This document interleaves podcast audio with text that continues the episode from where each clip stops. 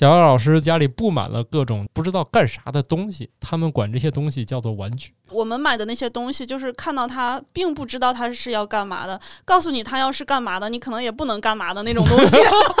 爽朗的笑声就证明最近又没少买。太多了。最夸张的小伙伴在广州的，他为了能放得下他的玩具，他特意又买了一套房。玩具升值没升值不知道，反正房价涨了好多。你不如讲讲你这个是从什么时候算是入坑？三四岁的时候，主要还是因为小时候没有手机啊。International Puzzle Party，它是全球范围内的玩具的设计师、收藏家的一个聚会。要考核吗？要考核。是你平时工作不忙吗？还需要买玩具来消耗自己的智力？你这样的就是相当于什么呢？做语文做烦了换数学题。对，这是一期有毒的节目。宇宙的终极答案，生活的最终答案。无需定义生活，漫游才是方向。给生活加点料，做不靠谱的生活艺术家。生活漫游指南。小姚老师最近又买什么新玩具了吗？太多了。啊，好，大家正在收听的节目叫《生活漫游指南》，我们这一期节目要聊的是啊，买玩具。小姚老师是认真的。这个从我们开头就听出来啊，这个这个笑爽朗的笑声就证明最近又没少买。小姚老师是我见过最神奇的一个人，我去过他家，基本上你不要乱动，你一动呢，可能就是就感觉啊会噼里啪啦的掉下来，因为家里布满了各种不知道干啥的东西，他们管这些东西叫做玩具。反正我不敢碰，我生怕一碰我就有点就是赔不起，就是今天晚上你不把这赔了就走不了的感觉。我家门口上就有一个那个支付宝的收款码，哦，就是损坏了，就就扫码就赔偿是吧？所以你们家经常招待朋友吗？对，经常招待朋友啊，那一年挣不少钱吧？啊，关键是有一点，这小姚老师家很多这个玩具，你就算赔了钱，这回不来了是吧？对，会有一些限量版的和设计师首创版，还有一些比较珍贵的试模版。啊，算了，我不知道你在说啥，反正就是大概就是就是大概买不到的，对，大概就是小姚老师是我认识的众多人里面，可能你是唯一一个，加上你家那口子，就是我要是两个人，就是在收集玩具里面最痴迷的，可能在你们圈子里面，我不知道是什么段位啊，反正在我认识的这个朋友当中，你们俩是独二，没有三和四的。嗯，你你们家里为啥有这么多玩具呢？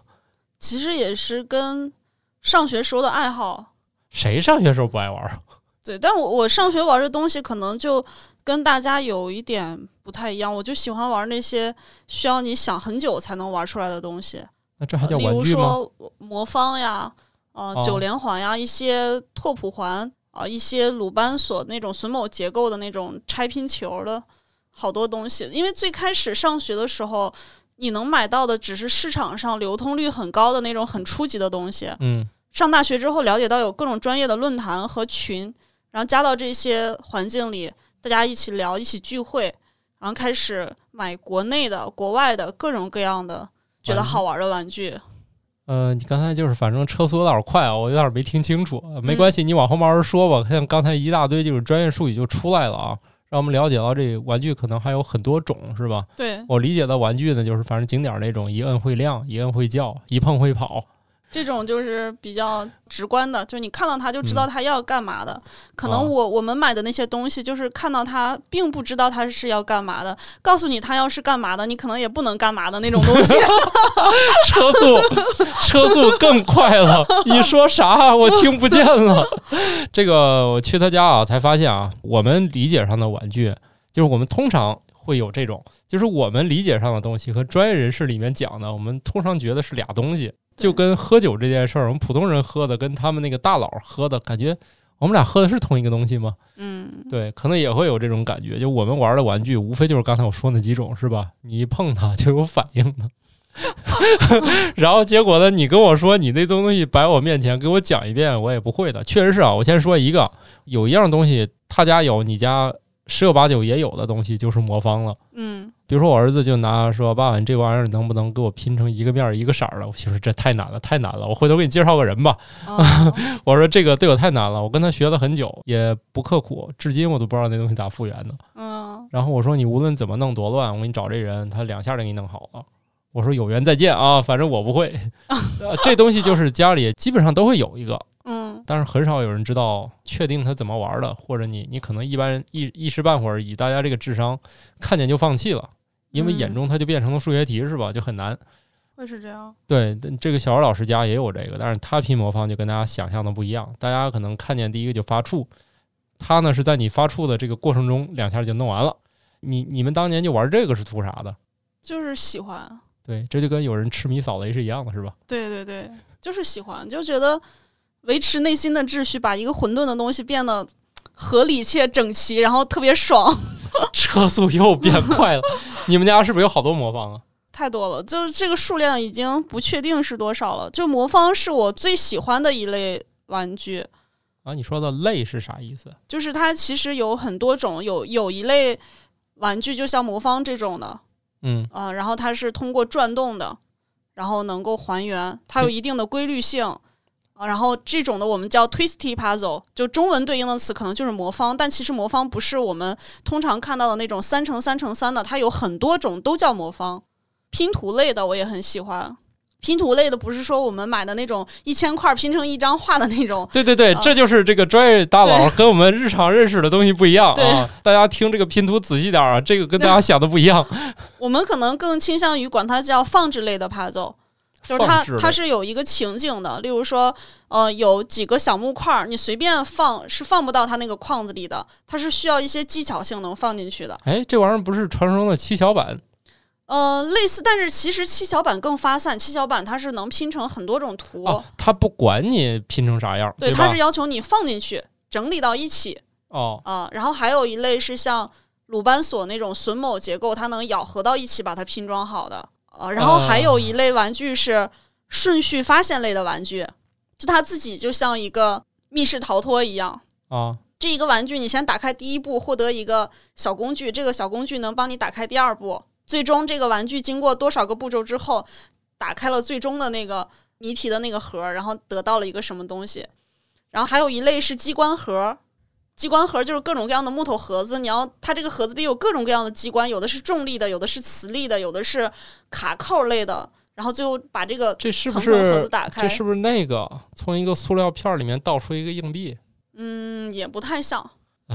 然后还有还有很多种类了，我们就是喜欢买这种玩具，它有不同的，还有像一些拓扑环儿，就是两个铁环儿，你看起来它可能连的挺结实的，你要想办法把它打开。这类的还有什么魔晶？其实它类别是很多类，就是你在我家看到的那些那么多种玩具就在那儿的，其实它类别也也是不一样的。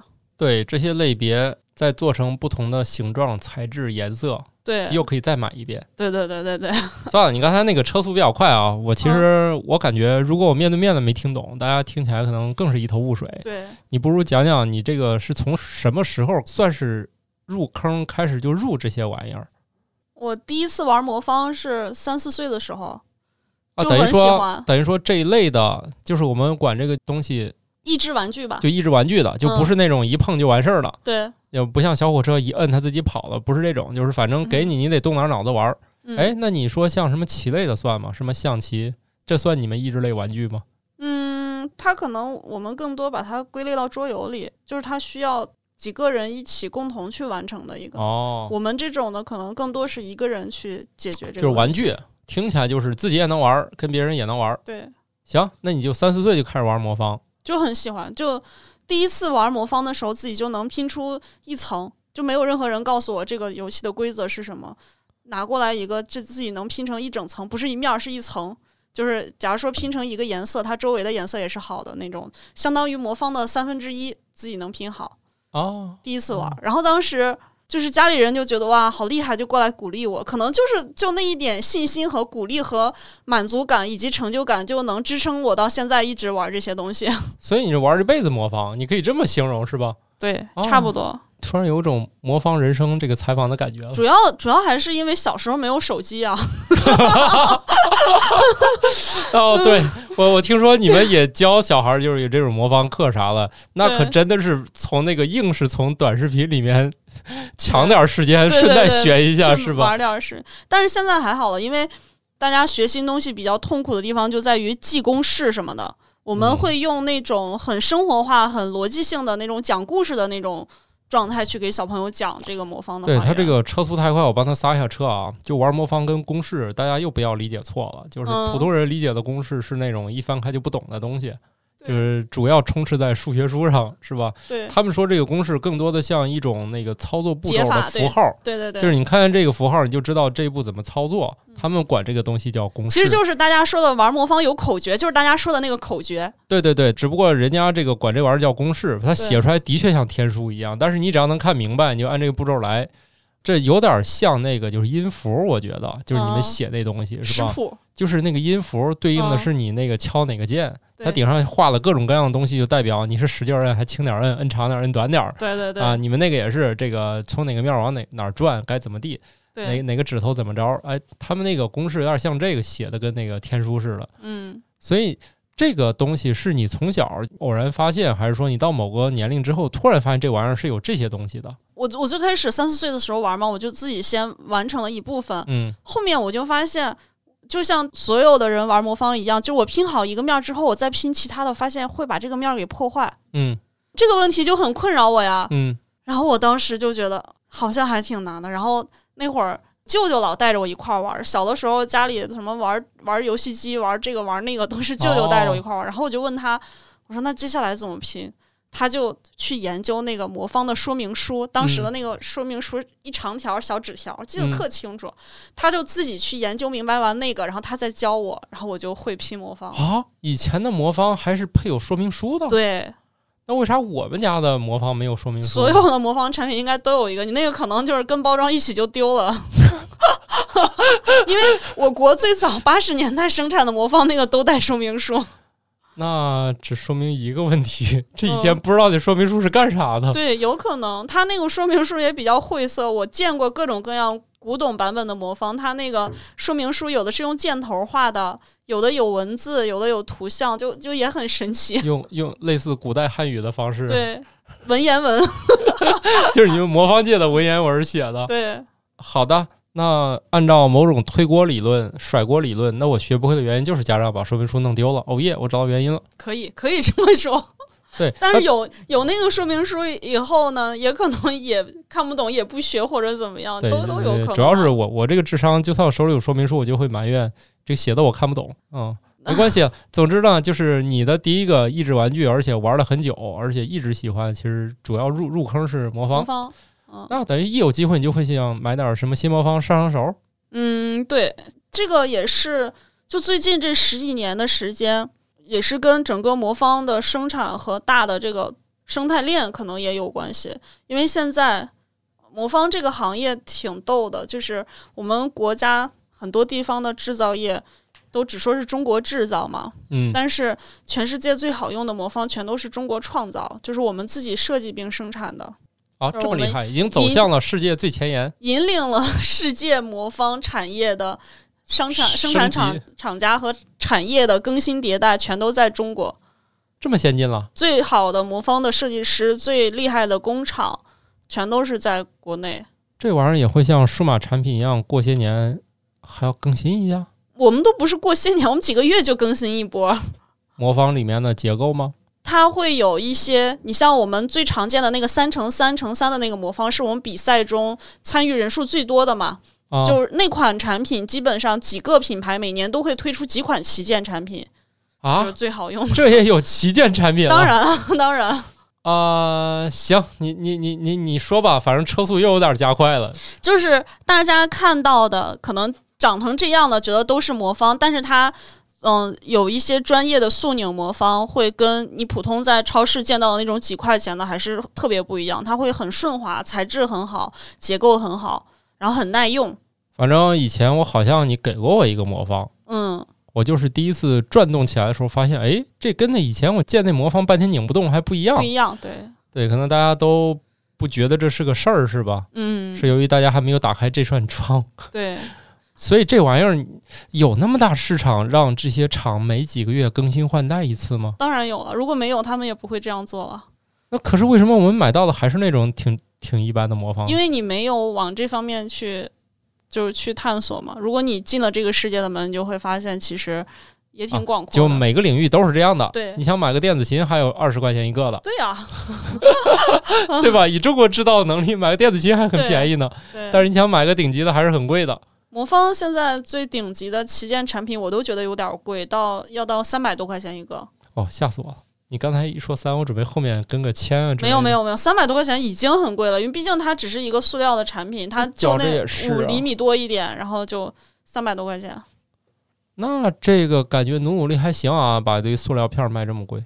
对啊，就是很多家长给小朋友报各种兴趣班儿，钢琴我买个最好的，哎呀不好意思，有点贵，是吧？乐器买个最好的都很贵，但是魔方买个最好的也就三百多块钱，行，去哎学吧。哎，你这说法儿不错啊！我以后给我儿子净选点这个。你看，爸爸每样都给你买最贵的。对，架不住三四个月一更新是吧？对，但更新频率很快，因为本身速拧的选手就是你要参加比赛到竞赛级别，你要反复的练的话，那个魔方会消耗的，它手感会不一样。哦，前几千次到后几千次，它有很多很便宜的魔方，上手很好用，但是它拧过几百次之后就完全不行了。对，它里面也是这些什么轴承啊、乱七八糟这些玩意儿是吧？嗯，好的吧。所以你光在魔方上，其实你已经拧坏了很多了，是吧？对，买了很多，就是三阶魔方买了很多，还有其他各种各样的魔方都我在你家见过一个特别神奇的魔方，好像有有十来层是吗？对，那拧一次，十五阶，十五乘以十五乘以十五，对，感觉跟拧拧芝麻似的。嗯，中间每个块儿都很小了，已经对，拧那会疯吗？还行吧。那个我也不会常拧，放在那儿，可能有的时候会拿它拼个字。哦，对，我见过你们那表演，很你们用好多人就是拧出一个，就是用很多魔方弄个墙做个画呀，做一个，东西。感觉这就完全不一样了。我们能复原就已经费尽了人生所有的脑力了，你们还想就是随心所欲的出现那些字儿是吧？嗯，行吧，我们再聊这个，感觉这个我我智商和车速有点跟不上了。我觉得吧，还是聊聊有意思的事儿，比如说你们家都有啥有意思的这个玩具，说出来让我们听一听，或者说你买过比较贵的，或者说你有哪种东西是你有别人就没有的，有一些设计师送的一些初代产品，嗯、就是他嗯、呃试模的产品，嗯那些算比较珍贵的吧。就是后面可能这个魔方量产呃五千、一万甚至十万，但是试模的产品可能全球就二十几个。然后搞他会个编号证书，对他会给你签一个名送给你，这对于我们来讲就是极高的荣誉。你收藏到这个就是、本身它就是孤品嘛，就再也不会有了。后面量产的都没有很稀奇，但是我们这个试模版的产品就是很少的。还有一些古董魔方，就是八十年代的魔方，啊，就是我小时候那些，我再给你找几个就值钱了对，但是但是也分特定的型号，啊。嗯，特定的型号有一些很难买的，我们会在全世界各地的二手市场会盯着这个，就会有。问题是你们家不也不光是魔方吗？我觉得你们家的种类特别特别多呀。对，你有啥什么稀罕玩意儿吗？稀罕的，我感觉你们家的东西都挺稀罕的。对，就是你们买它的动机是都是什么呢？呃，几类吧。第一类就是我想研究它是怎么怎么解开的，就它的解法是什么，就买来为了研究解法的是一类。然后还有一类就是特别好看，买回来为了收藏，是你平时工作不忙吗？还需要买玩具来消耗自己的智力？就愿意干这个事儿。对，主要是以前入这坑，后面就不觉得是个问题了。对，就觉得就是周末的时候来个头脑风暴，然后几个人一起把几个我的天哪！没搞定的东西你是上班头脑风暴没搞够吗？但只觉得周末有时候要是研究玩具研究半天，特别特别累，就比上班一天还累。对，所以我就觉得吧，这个小二老师这个爱好啊，它原因就不是说是上班以后形成的。上班以后，我觉得我很难干这事儿了。上班以后，大家最大的爱好都是睡觉呀。对呀、我一听，所以为啥说小都给小学生都培养点爱好了？因为上班以后再培养就来不及了。对对对，因为最有意思的事儿，你上班以后都不想干了。就上学的时候觉得不让我学习，干嘛都行。对但是上工作的时候，觉得不让我工作，睡觉就好了。对对，所以这个时候你这个爱好，就是至于说周末你还能把它能当个乐趣，就已经实属不易了。心说这天天头脑风暴，还差周末还风暴呢。对，有的时候我们周末不玩玩具的时候，也会约几个小伙伴一起去玩个什么密室逃脱、剧本杀之类的，也挺 也挺费脑子的。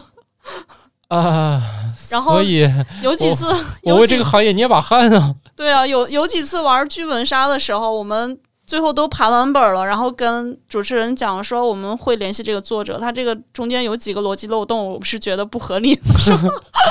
老板就讨厌你们这些专业玩家啊，因为你们这个净出去胡说八道。要我设计密室逃脱，就是一进去打开这个抽屉有蛋糕，那个抽屉有巧克力，看谁吃的多，然后出来搞一个赢家，再奖个巧克力。可以，可以，然后外面只要写上密室逃脱，大家就觉得我玩过了，嗯，只不过就跟专业玩家玩的，咱俩是一回事儿吗？对。我我说起这个，就是买买东西啊，还有就喜欢玩这种的。其实最近五年吧，参加了一个活动，对我买玩具也产生了推波助澜的那种。他是幕后黑手吧？就是他有一个组织叫 IPP，它是一个简写，就是 International Puzzle Party。就你听这个名字，哦哦国际啊 Puzzle 聚会，对吧？嗯，然后它是全球范围内的玩具的设计师、收藏家的一个聚会，每年一次，要考核吗？要考核。就看你有多少藏品吗？内部的一个会议，就是不公开，哦，嗯，但是怎么入会也很神秘，是吧发？申请。就是哦首先是推荐，就是如果你已经有会员，你认识会员的朋友，他可以推荐哦，啊。然后得向这个协会展示你的藏品。对，你要有一个自述，要首先要英文字述，因为它本身全世界各地的人都有，你会英语是很重要的，因为要嗯出国，每年会议也是在全全世界各地不同的地方举办。这个会议特别有意思，就是相当于你可以有机会跟全球最厉害的玩具设计师有面对面的交流，你去听他讲设计玩具的理念，然后怎么生产一个好的玩具。每年还会有一些 puzzle 的体验活动，就是在一个特别大的会议室里，几个桌子摆的全都是玩具，然后大家去玩去评选。嗯、还有 puzzle 的交换环节，就是你你要参与这个环节。假如说参会的人员一共有五十个，你要带五十一份玩具去，其中有一份送给组委会，然后其他的就是大家互相交换，能换回不同样式的五十个玩具回来。哦、就这种挺有意思的一个活动。啊，我每年去参加这个活动的时候也特别开心，因为它等于说你能买到最前沿的，就还没发布的一些设计师手做的东西。国内的玩具大多数都是要大规模量产，就是进到工厂里要开模，就一次嗯要做好多那种的，你嗯才能买到。但是国外它就有这种小规模量产的环境，例如说现在的一些 3D 打印技术，小型的数控机床做出来那种手工需要做的那种的玩具。嗯，啊，就会买到这种东西，就会很稀奇，很少，国内基本就没有的，所以每次去还是钱包要带够。特别贵。对，基本上我们国内有三四个小伙伴一起去，然后我们每个人都会带两个箱子。一个箱子是去的时候送给大家的一些礼物，然后送完了、交换完了，剩下的就是买回来，拖一整箱。那你们送给别人是不是也得挺有诚意的那种？就是也不少钱，其实你就肯定不会说买市面上现成的东西，因为大家你要买什么对都有量产的都有。对像你们那种买法儿，基本上市面有啥都买过了。对，所以就会买，要么就自己定制一些有自己想法的一些东西，然后要么就是买一些国外没有的那种，国内的那种比较小众的那些小的工艺品和玩具。所以感觉你们这个终点不就是得得得有一个巨大的屋子来放这些玩意儿吗？对啊，所以我现在就。我觉得我我对不起我的玩具啊，因为买回来就只能放在一个那种塑料的收纳箱里，塞到不是不是，你床底下。你这个数字不太对，肯定不是一。对 我搬家的时候找了一个货拉拉司机，然后就专门搬了一车玩具。啊，司机还跟我聊天，他说：“哎，他说小年轻过日子就得多点东西，你看你这就东西就不少，就就就得拉这么一车。”然后 我老公在副驾驶默默的说：“师傅，这是第七车。”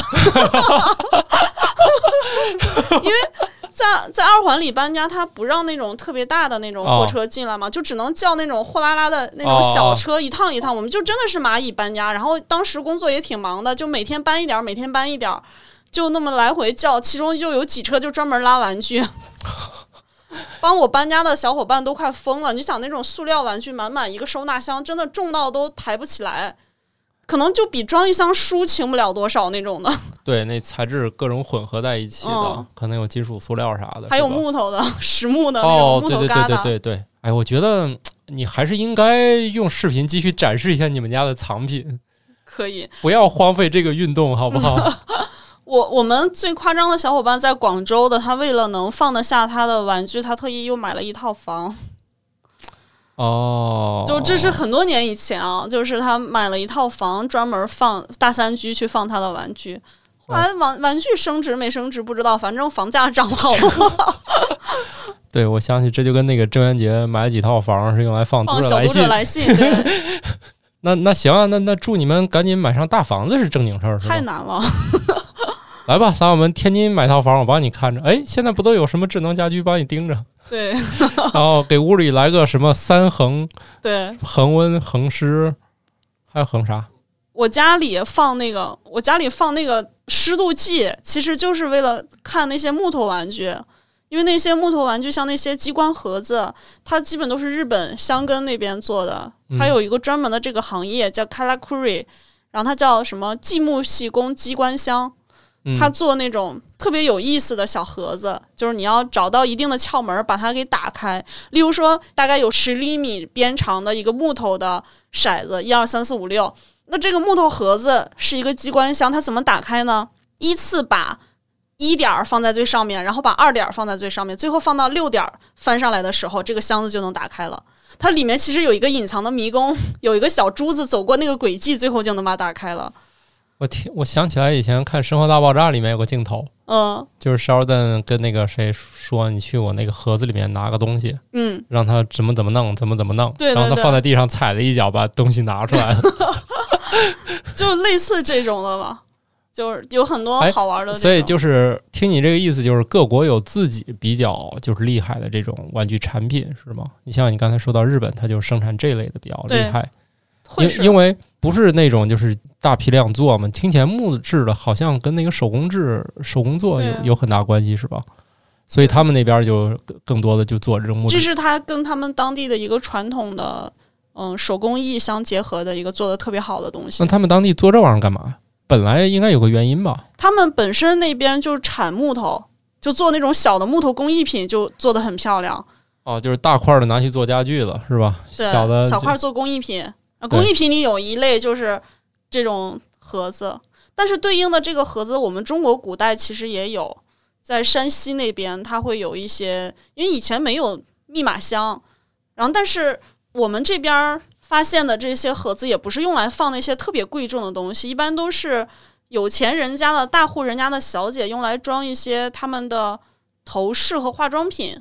你自己打不开，但是它其实有一些窍门，比如说你摁住哪儿，然后它有一个小机关，然后你能打开底下的抽屉。就听听起来好合理的样子。对，很有意思。就总之，它也不是说防盗的，它就是为了说这玩意儿只有我能开。对，很有趣的那种的东西，因为它都是你想嘛，这种东西你要做，肯定要耗费很大的功力，然后又要要买很好的木材，就是不是那种。否则的话，老百姓能用到的东西，否则不都放地上踩一脚就打开了？对，我们国内其实有好多有意思的那些古老的这种益智游戏的东西，就是没有传承下来。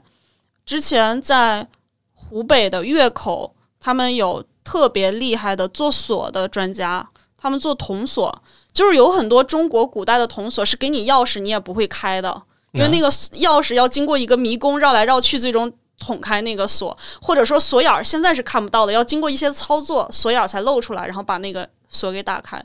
在月口就有专门这样的工匠去做铜制的锁，全都是手工做的，特别精美，特别漂亮。我们有小伙伴收集了很多这样的锁，但是后来那个弹簧锁进入到我们国内以后，谁还用这个？那么便宜，大规模量产，有个钥匙咔吧一拧，对吧？它自然就被淘汰掉了，这个手艺就没有传承下来。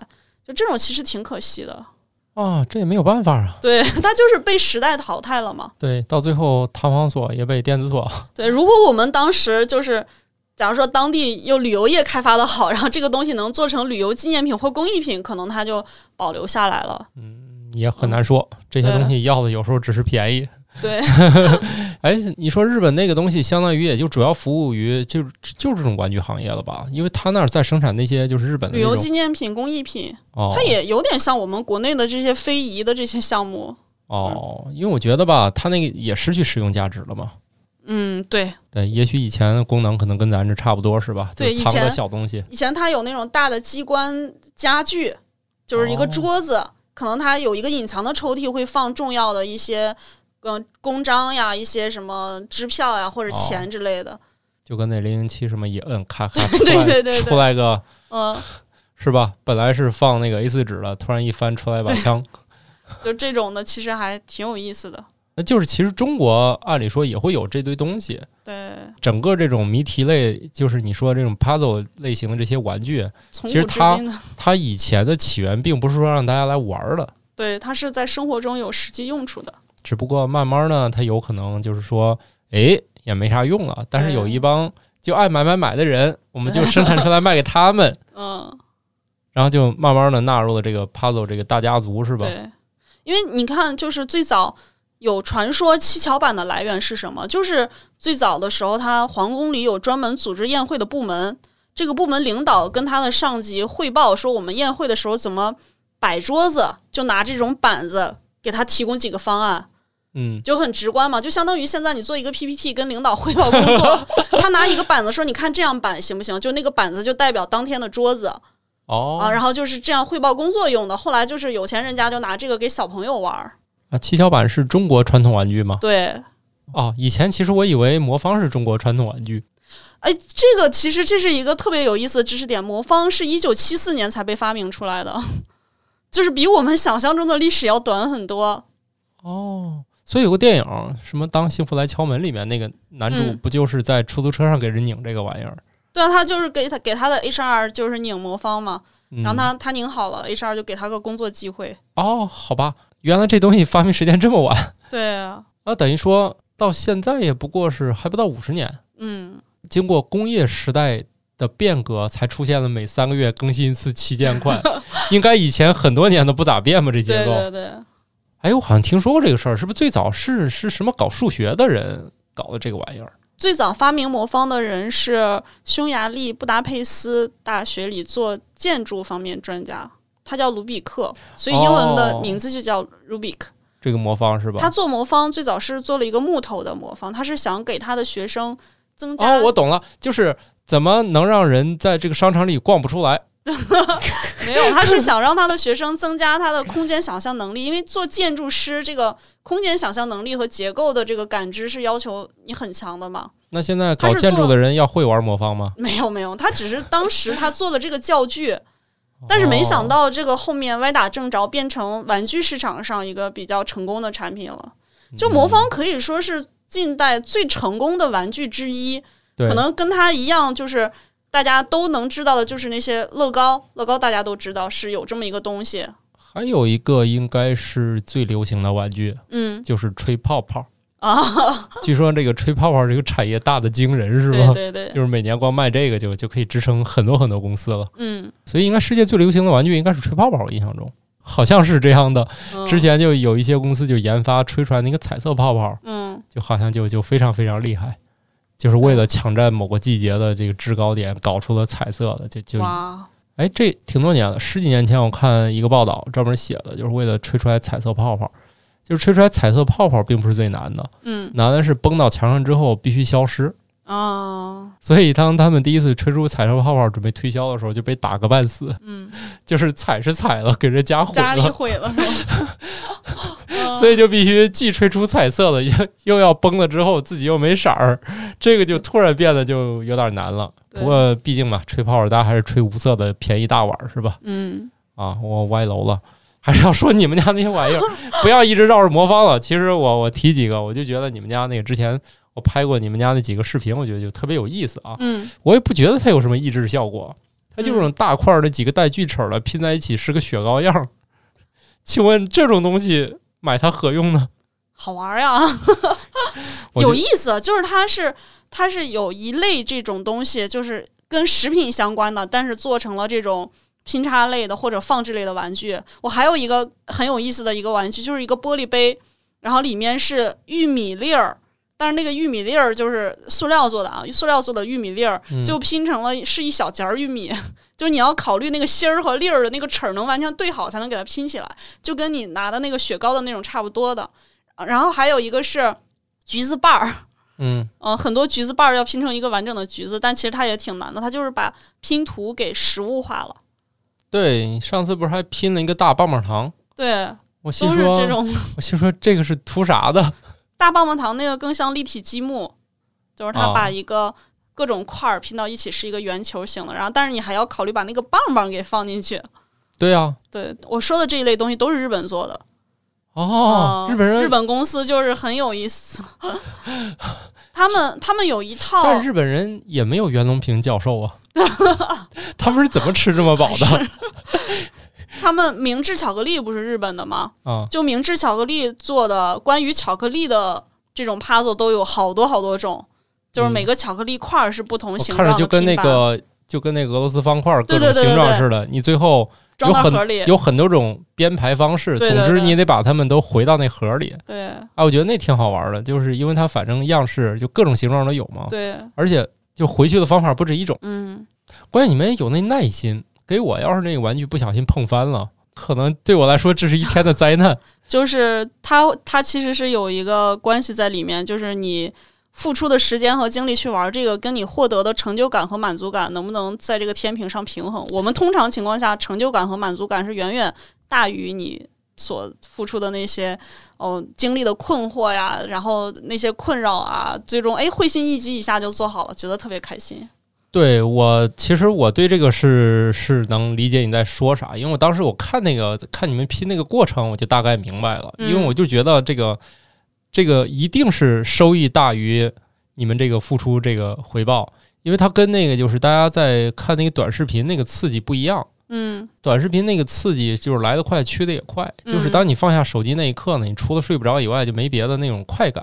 对它的快感产生在当时，对这种呢，就是你只要是付出这个时间和精力了，你最后你会觉得特别爽啊。对，如果你还是一个强迫症之类的，你就会从成功感到舒适感对，并存的过程。嗯我觉得回头你可以给我一些资料放在这个公众号上，大家就嗯了解一下。我觉得这个玩具这个世界，我自从认识了你们，我觉得特别有意思。嗯，虽然虽然我能理解的最多就是那些拼雪糕、拼棒棒糖的，剩下我都哦看不懂。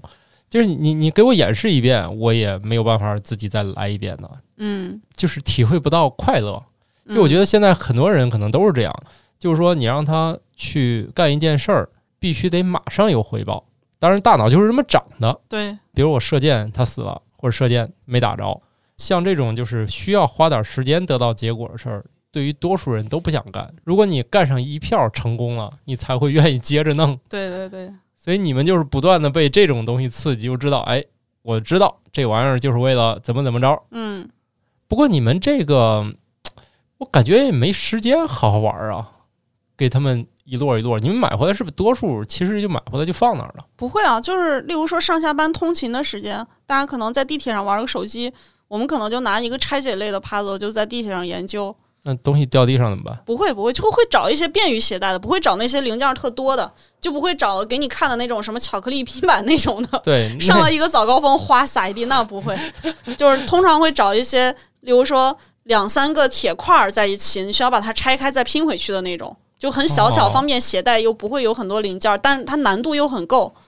我们最有那种很难的那种玩具，就是我们也需要玩好久才能打开的，就就觉得买它很值呀。你要是买了一个两下能解开的，就就不值了嘛。但是我们在买玩具的时候，其实也像开盲盒，有一些玩具你知道是哪个设计师设计的，你大概知道它的套路，但是你不知道这个具体的解法是什么。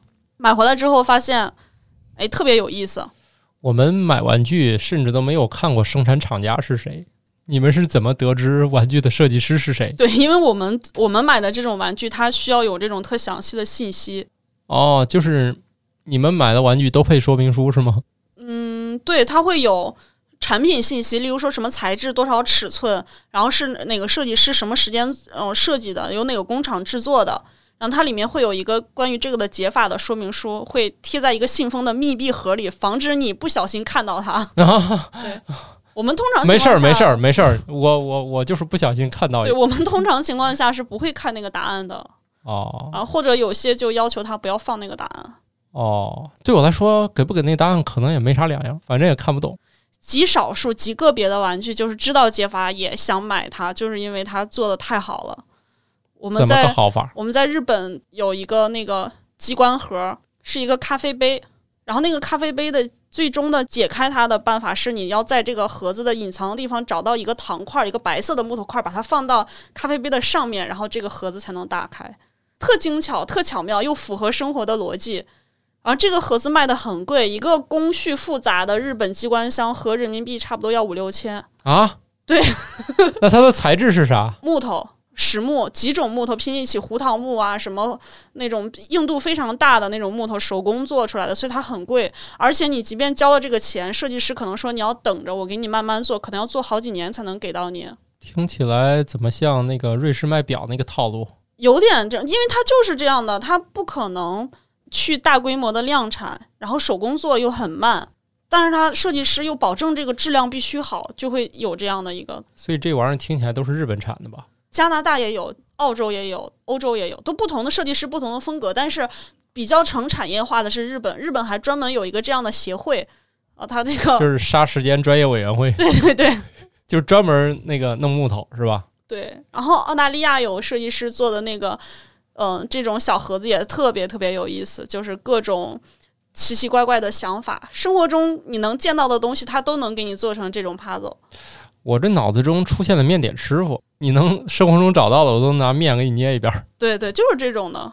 设计师就是这样，我们还有一些还有一些设计师，他做那种也是一个古老的 puzzle 传承下来的，叫 puzzle ring，就是一个戒指。嗯，那个戒指就是几个金属环，然后各种材质都有，然后经过一系列复杂的工序变成一个戒指。然后据说最早这个戒指是干嘛的呢？是防止出轨做的。因为假如说啊，你戴了一个结婚戒指，你出去你把它要摘了，跟小姑娘聊天，你要把戒指摘掉，然后你摘掉之后，那个戒指就散掉了，你拼不回去 啊啊，就很有意思。但是现在就是做那个就会。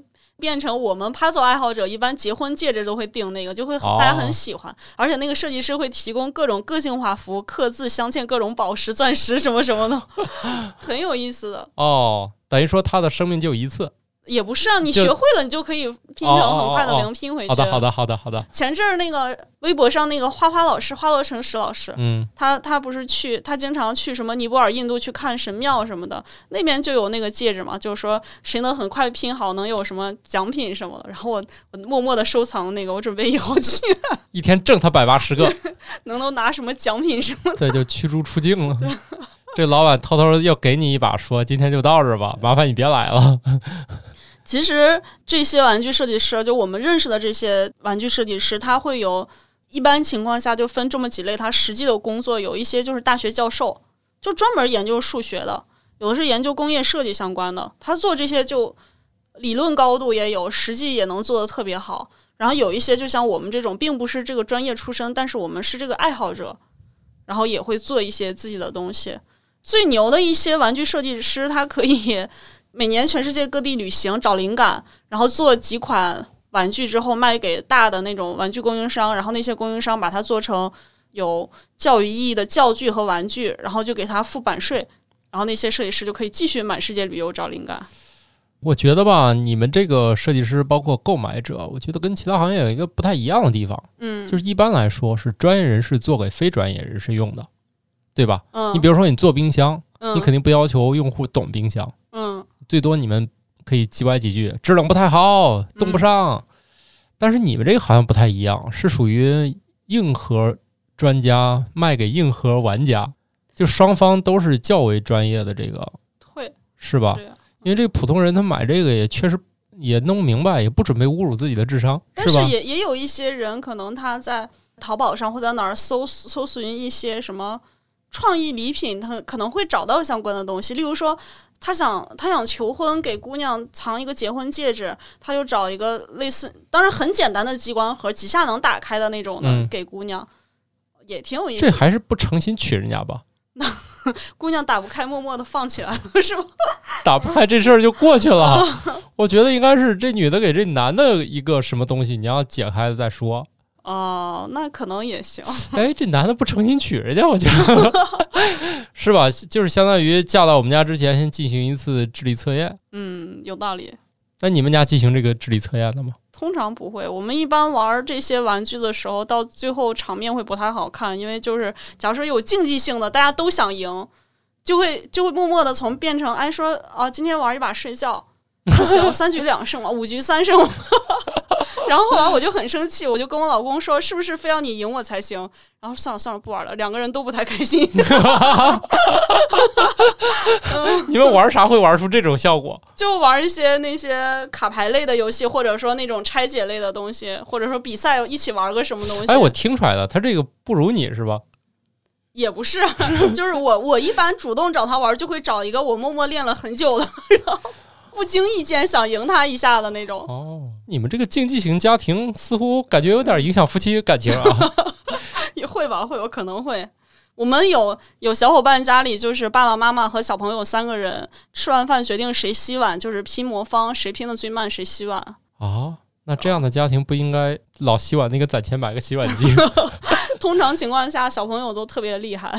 是吧？嗯，对呀，只要不天洗碗，突他然就有大把的时间可以练习啊。爸爸妈妈每天哦还要工作，各种事儿，照顾家里老人、孩子，各种杂物。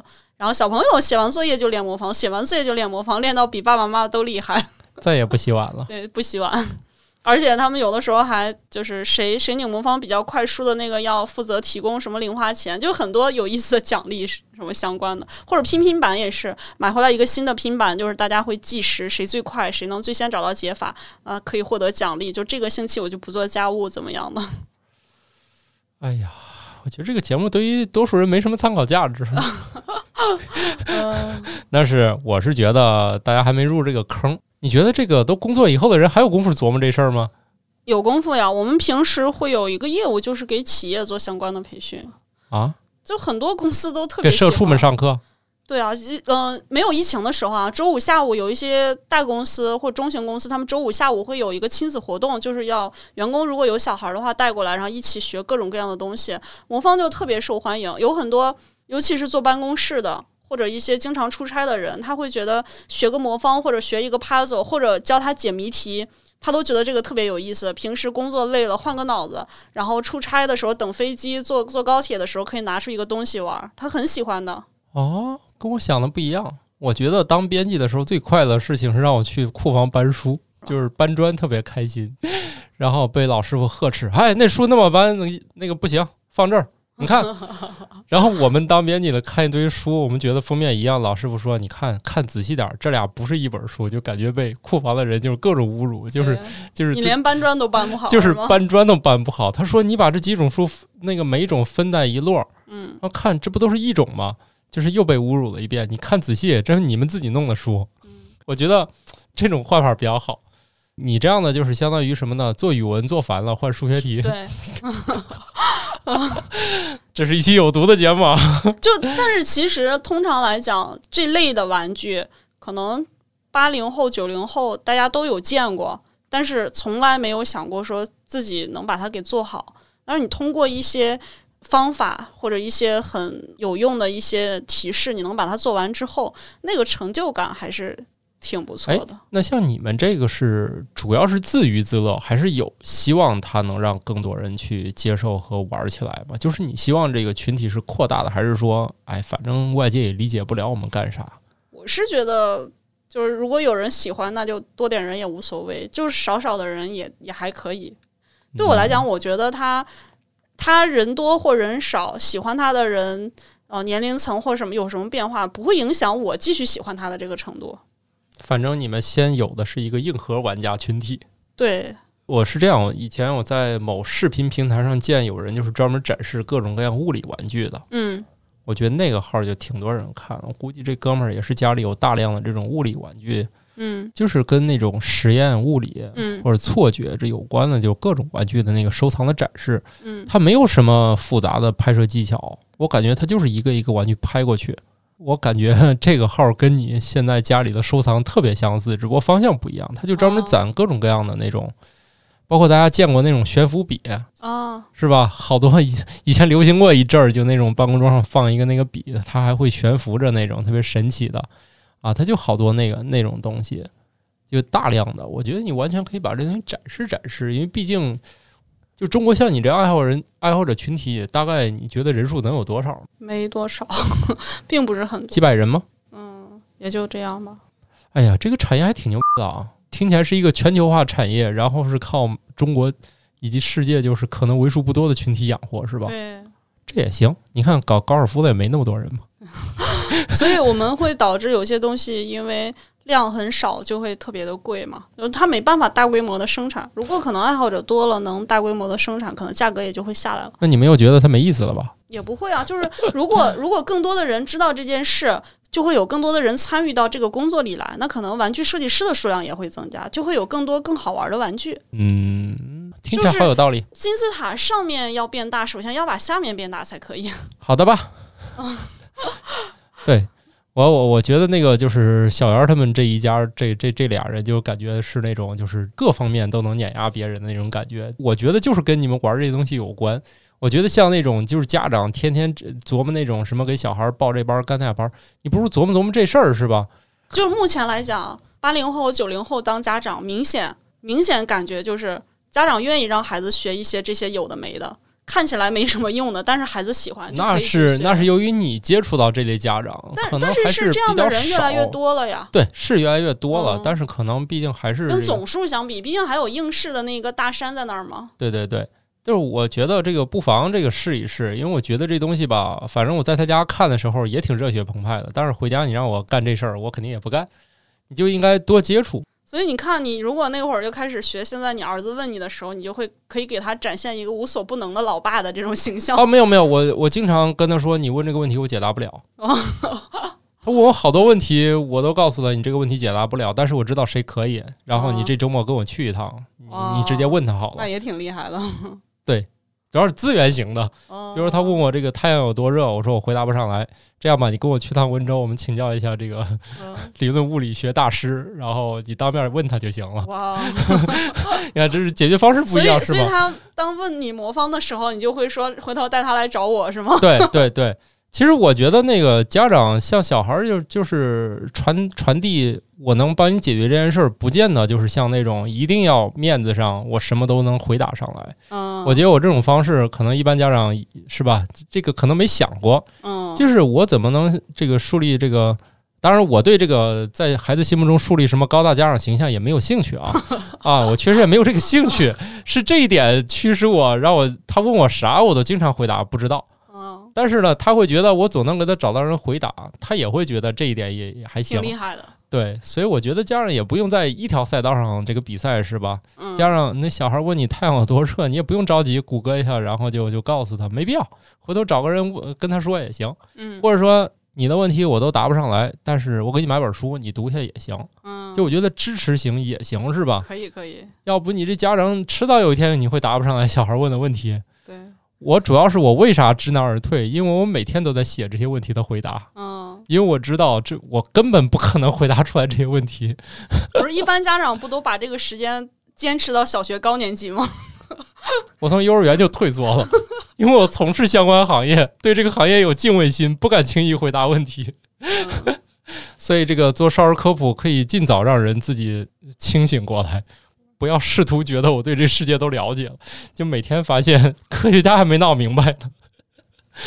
比如我昨天我儿子又问我那个问题，他说：“爸爸，这个植物为什么要吸二氧化碳？”嗯，我说：“你记得吗？上次我带你去中科院植物所，然后你看叶绿体的那个实验室。”他说：“是。”我说：“那里面专门研究这个的，你回头你去，你好好学习，你去那儿研究去。”哦。然后他当时给你的反馈，当时反馈觉得：“哦，我竟然接触过这么厉害的事儿。”啊。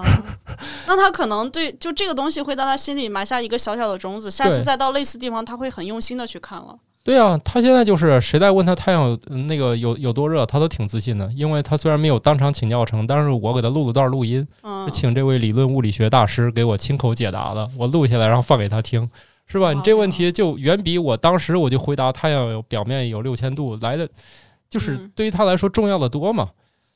就是你，你回答他的一个数很简单嘛，你让他慢慢来，其实更有意思。嗯，我觉得这些玩具也是，你让他玩会魔方，或者你家里攒一堆这玩具，看起来不务正业，但是我觉得这比什么吹泡泡啊、一碰就响啊、就就就动那个，它就是可玩性还比较高。就跟你说了，买个顶级魔方，你大不了不三个月升级嘛，是吧？就跟你手机你也没仨月非升级一次嘛，嗯，啊，也是能玩上个一年半载的。就通常情况下，对于小朋友那个练习量，用不着买那个旗舰款，买一个九块九包邮的足够用。行了，听起来给小孩买个玩具三百多挺合理的。不要不要，没没必要。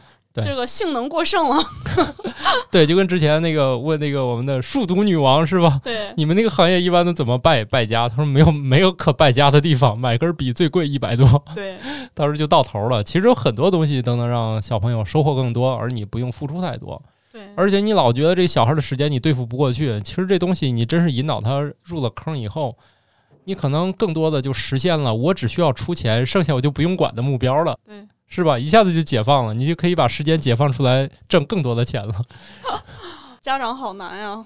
对啊，做一个支持型的家长不是挺优秀的吗？好吧，那我们又扯多了啊。虽然我拼命的想想为你找找这个买玩具的意义，但想来想去，真正的意义不就是喜欢就买吗？对，就这么。简单粗暴且枯燥。对，嗯人生很多有意义的事儿，不就这样吗？是吧？我就是喜欢钱。没毛病。嗯好，那我们这集就这样。其实我还是希望小二老师以后多在视频里分享分享你们家的藏品，是吧？好，那我们这一集就这样，然后我可以说一说我们的一些别的参与方式。最近有一个活动叫皮艇宠粉季，皮艇就是那个皮划艇那皮艇，皮艇是一个收听播客的客户端，不知道此刻大家正在用什么来收听，可能有乱七八糟各种各样的客户端吧。总之呢，这个活动是皮艇和播客公社共同发起，这个玩法也很简单，我们说一个数，幸运数，来，小姚老师说个幸运数，十以内。我刚想说魔方的变化种类是四千三百二十五亿亿次，这个玩不了，那我们说就四好了。个位数，好四，好，我们的个位数是四，大家就是可以在皮艇正在收听的节目下方，就在你收听这界面里面下方可以与我们评论互动，只要你的评论数跟四有关，那你会自动弹出一个中奖信息，呃，会收到一份奖品。然后呢，如果你是这个点赞数最高的评论呢，据说还有一个额外的奖品啊，具体是啥我也不知道啊啊，大家试试嘛，反正都要评论的，上哪儿评不都是评是吧？本节目呢是在播客公社录音间录制，使用了罗德麦克风提供的全套播客录制设备。如果大家想和我们保持联系呢，有种方法是搜索微信公众号“生活漫游指南”来订阅，这样就算你没有时间打开各种各样的客户端，至少微信公众号可以推送我们的更新。加入听友群和我们互动的方法就更复杂了，就添加我们“生活漫游指南”这几个字的全拼啊。哎呀，这个有点困难啊，一所以共多少个字母？生活生活漫活游漫五加四，游哎呀，这个中文字儿就很长，对，换成那个拼音就更长了，所以这个是对这个入群积极性的一个极大考验。嗯，反正你输入了，而且加了，那一定是真爱，是吧？然后我们管理员再把你拖入群。好了，我们这个节目每周二早上六点更新，欢迎持续收听大家再见。啊，再见。